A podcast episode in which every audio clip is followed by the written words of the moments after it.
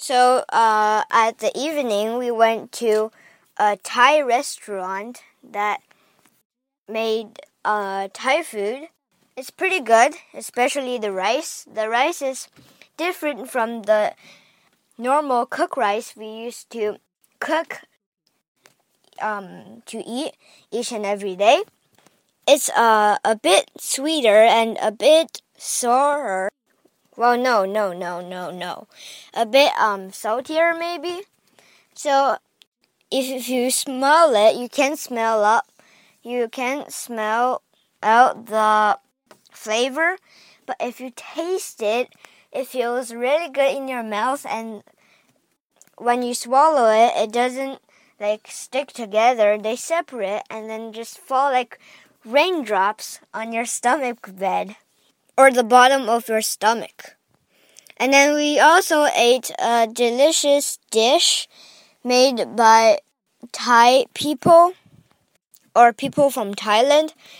They're really religious because they put lots of statues of their gods in Budham or Budhaman or Budham or whatever. It's just uh, something they believe.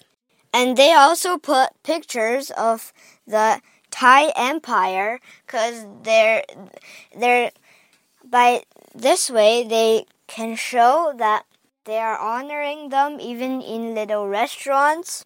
I guess this is enough long because it's already 50 minutes. But sorry, 5 more minutes, please. And then tonight we are not going home, but we are going to another campsite to camp. Well, without our nasty friends there, which I've mentioned um like voices or audios before.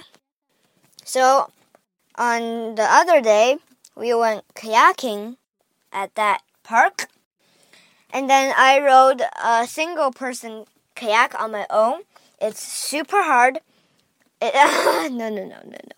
It's super easy to row from one side of the lake to the other because it's super light.